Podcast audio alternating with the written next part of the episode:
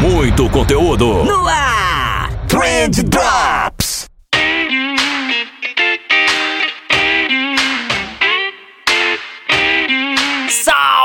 Salve social media, salve empreendedor, salve ouvinte! Tudo bom com vocês? Eu espero que sim, porque comigo tá tudo ótimo, tá tudo sensacional. Eu sou o Vinícius Gambetta, esse daqui é o Trend Drops do Trendcast da agência de bolso e hoje a gente vai falar sobre lei da parcimônia, o que, que é isso, onde vive, o que come, como se reproduz. Cara, é um papo super da hora, naquela vibe meio filosófica que vocês já conhecem, mas eu prometo que no final eu consigo compilar tudo isso aí e trazer uma sacada de marketing junto, algo que tem a ver aqui com, com o nosso business.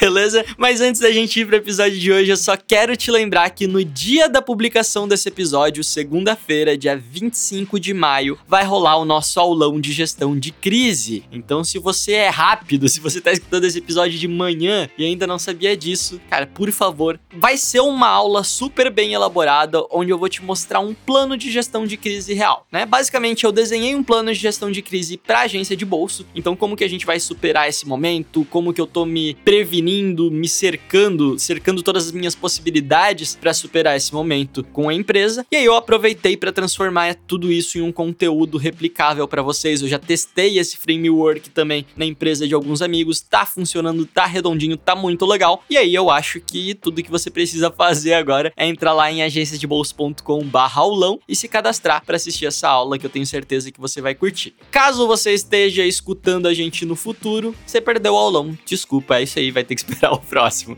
Mas, ah, na verdade, tem como, né? É, se você já comprou em qualquer momento da sua vida qualquer pacote do Jornada Social Media, acessa lá a tua área de membros que você vai ver que tem um pacote extra lá para você, um pacote gratuito, que é o nosso pacote de gestão de crise, com vários materiais muito legais sobre o tema, tem guia de comunicação, tem guia para lidar internamente com a crise, tem lista com mais de 40 cases de marketing, tem tabela de sugestão de ação e entre todos esses materiais que tem nesse box, eu vou colocar também o nosso framework de gestão de crise e eu vou upar lá depois do nosso aulão, esse aulão também para que você possa adquirir, beleza? Então se você já comprou o Jornada Social Media, você tem acesso gratuito a esse material. Se você não comprou ainda, www.agenciadebolso.com/jornada SM. Qualquer pacote que você comprar, né?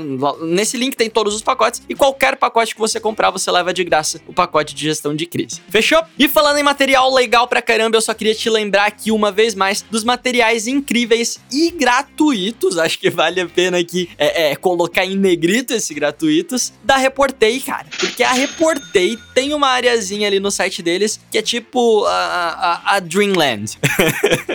é, é, incrível, cara, né? Aquela areazinha. Ele tem uns materiais muito ricos, cara. É muito bacana, né? E tudo gratuito sempre,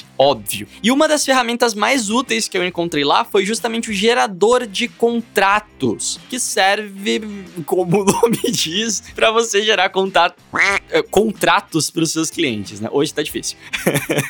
você coloca os dados do teu cliente lá, você coloca os teus dados, define quais são os serviços que você vai prestar, tempo de contrato, valores, aí clica no botão e pronto ele já gera um contrato bonitinho para você, com todas as cláusulas que um serviço de, de mídias sociais precisa. Coisa linda de meu Deus. Se tivesse uma ferramentazinha assim de grátis no tempo de agência, as coisas tinham sido muito mais fáceis, cara. Mas olha só que bom que tem. Agradeçam a Reportei, www.reportei.com. Entra lá na área de, de materiais gratuitos do site deles e aí você vai poder usufruir de todas essas ferramentas. Beleza? E era isso. Agora sim, bora falar de parcimônia.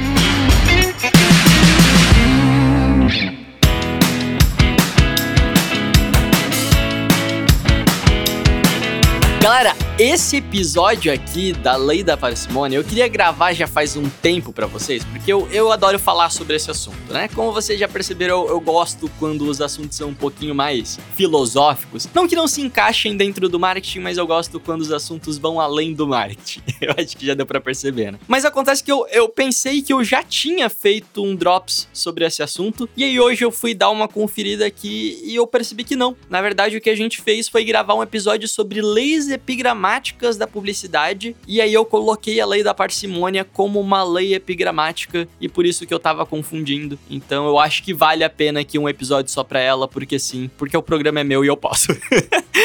Mais ou menos por causa disso. Mas se você quiser conferir esse episódio de leis epigramáticas lá, onde a gente citou a lei da parcimônia, você pode ir. É um episódio mega antigo, tá ali. Eu acho que foi um dos primeiros cinco episódios que a gente gravou, talvez o segundo, o terceiro, não sei. Eu já vou te adiantar que é terrível.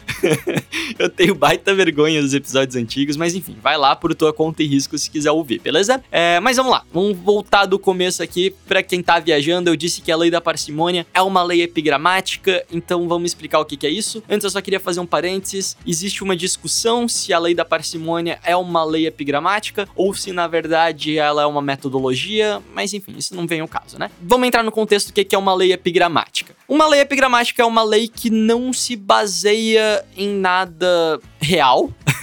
ela é meio que um dito popular, uma piada, uma observação. Ou seja, ela não é científica, né? Ela não é realmente uma lei da natureza, é, não é igual à lei da gravidade, né? Ela é quase como se fosse uma sátira, certo? Mas não é por causa disso que ela deixa de fazer menos sentido, às vezes, né? A mais conhecida de todas é a lei de Murphy, né? A lei de Murphy diz que quando uma coisa pode dar errado, ela vai dar errado da pior maneira, na pior hora. É, tenho certeza que já escutaram alguém falar sobre isso. E essa não é uma lei real, né? A ciência não comprova a lei de Murphy. Ela é uma sátira, é, isso não é 100% verdade, mas as pessoas observaram algumas coincidências aí da vida e aí criaram essa lei que é considerada uma lei epigramática, beleza? Então a lei da parcimônia, que também é conhecida por aí como navalha de Ockham, também é isso, né? Embora eu ache aí que de todas as leis epigramáticas ela é a que faz mais sentido, talvez. Então justamente por isso tem algumas pessoas que não consideram ela uma lei epigramática, consideram uma metodologia, um método, enfim, vocês vão entender agora no, no decorrer dos exemplos que eu for dando, né? É, mas basicamente a lei da parcimônia diz que diante de várias explicações para um problema, a explicação mais simples tende a ser também a mais correta ou a mais provável, né? Então sempre que você tem um problema e você precisa propor uma solução para ele, provavelmente a, a, solução mais simples, a explicação mais simples para aquele fenômeno ali vai ser a explicação que mais se aproxima do real. Isso faz todo sentido e depois quando eu for relacionar toda essa filosofaiada aqui com marketing, você vai entender bem o que, que eu tô falando. Mas, mas ó, tem um exemplo bom aqui para dar para vocês que eu li essa semana, na semana passada, na verdade. Olha só, eu tô aqui com uma matéria da Exame que diz o seguinte: NASA detecta evidências de que há um universo paralelo onde o tempo retrocede. Olha que, que notícia forte, cara. Que notícia bizarra de maluca, na verdade. Né? Você fala, puta que pariu, cara. A NASA acabou de descobrir um universo paralelo. Isso é sensacional. Isso vai mudar a forma como a gente vê a vida, né? E realmente mudaria. Realmente seria uma, uma notícia extraordinária se essa não fosse a explicação mais absurda possível para algo que eles descobriram. Olha só, imagina que você deixou aí a tua janela, a janela do teu quarto aberta e, sei lá, um copo apoiado nessa janela, certo? E aí você saiu do teu quarto, voltou depois de um tempo e o copo tava no chão, quebrado, né? Você não viu o que que aconteceu, você precisa propor uma hipótese pro que rolou, é... e aí você pode dizer, né? Ah, foi, foi o vento, né? Bateu o vento ali, caiu e quebrou o copo. Perfeito. Essa é uma explicação parcimoniosa, porque essa é a explicação mais simples possível pro que aconteceu, né? Mas, se você for uma pessoa muito criativa, você também pode dizer que um casal de alienígenas entrou na sua casa enquanto você estava fora é, e por algum motivo eles começaram a discutir, uma discussão alienígena ali, e aí a senhora alienígena pegou o copo, tentou acertar no senhor alienígena, errou, e aí o copo caiu, quebrou, e, enfim. Eles escutaram o barulho e fugiram na nave deles. Puta exemplo maluco, né? Mas tá, você entendeu, né? Mas a garrafa explodiu quando derrubei no chão depois que fugi de lobos famintos que se sentiram atraídos pelo cheiro do aromatizante artificial de maçã, que na verdade é feito de corante de caramelo, que é um outro nome dado pro leite de besouro que é que, é, que requer muito cuidado para ser extraído, sendo necessário até 2 mil besouros para produzir 5 gotas leite, que é super refrescante, mas altamente tóxico, me fazendo perceber que os lobos queriam me alertar sobre isso com essa opção mais saudável que é gratuita sabor vargem.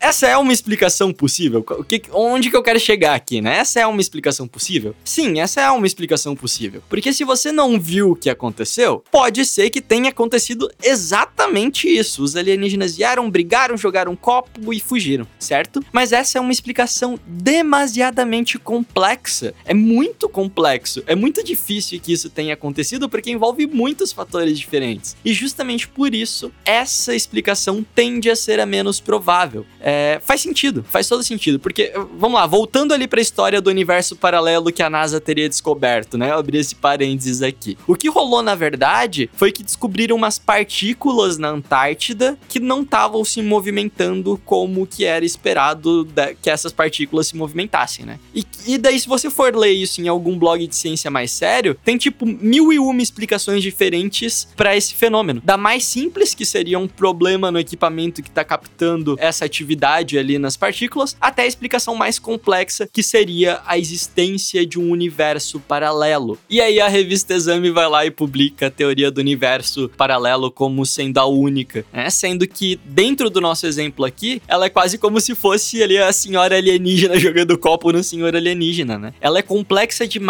para ser provável. Ela é muito complexa para ser possível, né? E é isso em geral que as pessoas não se dão conta, tanto na vida quanto nos negócios, quanto no marketing. É, a gente tem a tendência de achar que explicações extraordinárias são mais assertivas só porque elas são mais difíceis de entender, né? Ou que dependem de um intelecto maior para você poder interpretar elas, então provavelmente elas são verdade, o que é uma falácia, né? Em boa parte dos casos, e eu diria que corroborando até com a nossa lei da parcimônia, que na maioria dos casos, as explicações mais simples são também as mais corretas, ou se não as mais corretas, mas são aquelas que mais se aproximam da realidade, né? E agora eu vou tentar relacionar tudo isso que eu falei aqui com marketing para fazer algum sentido para eu poder justificar isso daqui no meio. Mas vai lá, às vezes a gente tá rodando uma campanha e aí em um dado momento a gente vê que o nosso produto não tá vendendo nessa campanha, por exemplo. E é muito comum dentro de agências ou quando a gente vai falar com o cliente, a gente começar a criar ali 200 teorias diferentes para explicar o que que tá acontecendo. Poxa, será que a landing page tá ruim? Ah, e se trocar a cor do botão? Ah, mas a segmentação e o lookalike, não sei o que, não sei o que. E aí a gente vai espremendo o negócio e tentando justificar ao máximo aquilo que tá acontecendo, é, com razão até, porque tudo isso pode sim influenciar é, nas vendas, na performance de uma campanha, mas às vezes a resposta é muito mais simples, na verdade, e a gente deixou de olhar para essa resposta muito mais simples, né? Às vezes as pessoas só não querem comprar teu produto porque ele é ruim. só isso, só isso. Às vezes teu produto é ruim, teu produto é uma merda e ninguém quer comprar por causa disso, né? E se você parar para pensar, essa é a explicação mais simples que existe, né? É a explicação mais parcimoniosa. Se você não vende o produto é porque as pessoas não gostaram dele. Ponto, né? Só isso. e justamente por ser a primeira coisa que vem na tua cabeça, é por aí que você deveria ter começado. Antes de você propor qualquer outra teoria do porquê o seu copo tava quebrado lá, você tem que ter certeza de que não foi porque a janela tava aberta e entrou vento por ali. Antes de você propor a teoria de que existe um universo paralelo, você tem que ter a certeza de que o, o instrumento que você usou para medição lá não tá dando defeito ou qualquer coisa do tipo. Você começa pelo mais simples, né? Partir para qualquer afirmação que seja minimamente mais complexa é, só vai ser válido, só faz sentido quando você descarta as possibilidades mais simples, que também são as mais óbvias e as mais prováveis. E isso vale para tudo, desde a comunicação, passando pelo mundo dos negócios até a tua vida aí num, num todo, né? Qual a sua mensagem para a Terra, Bilu? Apenas que você conhecimento.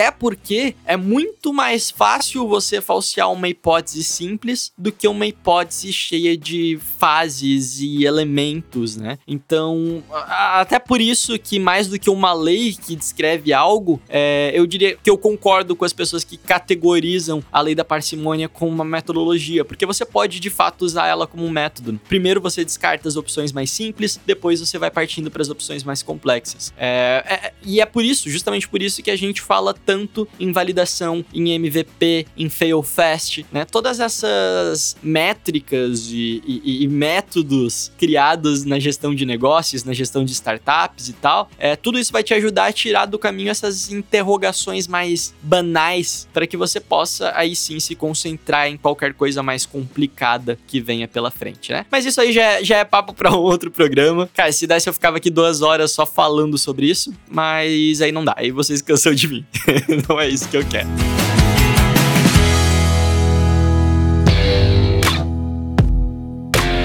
E galera, por hoje é só. Eu espero que você tenha gostado do episódio, tenha refletido um pouquinho aí, talvez. Acho que é bom. Espero que você tenha aprendido alguma coisa, se foi possível. E se vocês gostaram, olha só, eu vou te pedir para continuar ouvindo a gente aqui nas próximas semanas. Óbvio, eu acho que você já ia fazer isso, mas se você tava pensando em desistir da gente, se você tava pensando em me abandonar, não faça isso, porque muitíssimo em breve a gente vai ter um projeto novo de podcast. Eu não vou dar spoiler ainda, mas vai ser muito legal legal, vai ser muito da hora, uma das coisas mais legais que eu já fiz na internet. Então, um...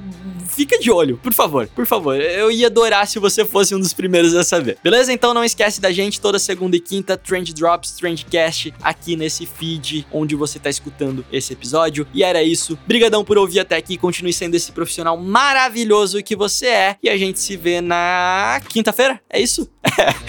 Valeu! Um casal de alienígenas entrou na sua casa enquanto você estava fora, é, e por algum motivo eles começaram a discutir uma discussão alienígena ali, e aí a senhora alienígena pegou o copo, tentou acertar o senhor alienígena, pegou ele, bateu, ele. Esse Trendcast foi um oferecimento de Reportei, relatórios personalizados em segundos. Trendcast, uma produção da agência de bolso, edição BZT.